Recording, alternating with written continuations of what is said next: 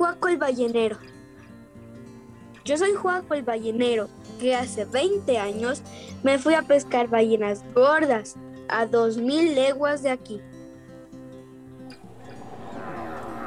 Enorme como una iglesia, una por fin se asomó y el capitán dijo, ¡Arriba!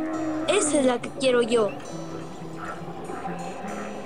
Al agua va el capitán con su piquete y su arpón, lavándose ante los ojos con unos tragos de ron.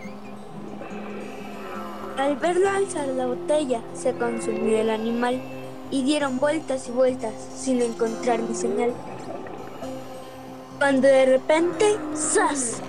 da el pescado un sacudón y barco y gente salieron como bala de cañón.